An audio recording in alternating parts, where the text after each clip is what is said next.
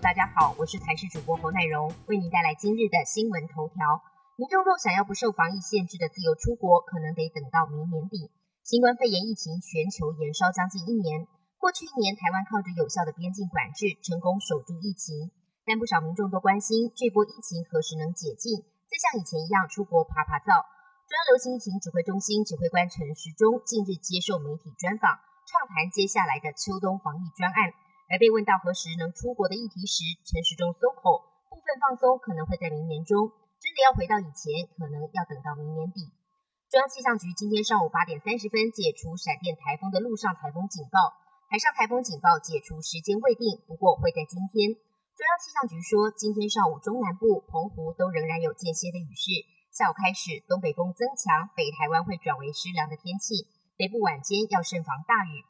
而受到台风外围环流的影响，气象局稍早也针对三个县市发布了大雨特报，容易会出现短时的强降雨。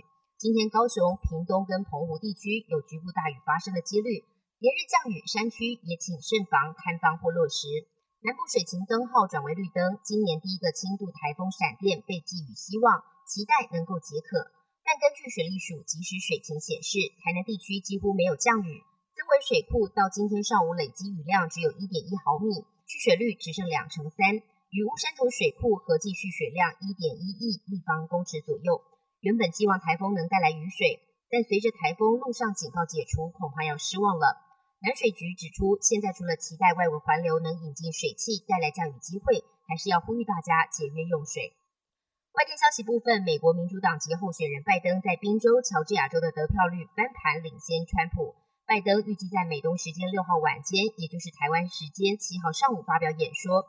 对此，川普发推文表示，拜登不该错误声称宣布自己是总统。他说：“我也可以这样说。”他强调，所有选举的法律程序才刚刚要开始。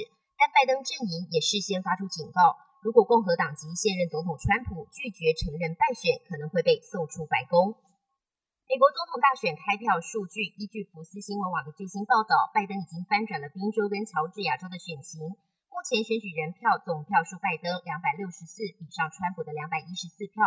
开票仍然在进行当中，最终得票数字以美国官方公布为准。而根据最新的计票消息，乔治亚州川普遭到拜登以百分之零点零三的差距超越。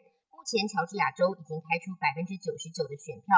乔治亚州州务卿布拉布德证实，由于票数相差太小，因此必须要重新计票。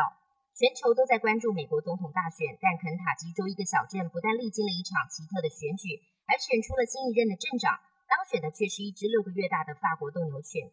原来这个拉比特哈许镇人口不到五百人，民众只要捐出一美元就可以投下一张选票，所有筹募的款项都会用来保存镇上的古迹。这个小镇动物参选已经成了传统，所以镇长从来就不是人当了。本节新闻由台视新闻制作，感谢您的收听。更多内容请锁定台视各界新闻与台视新闻 YouTube 频道。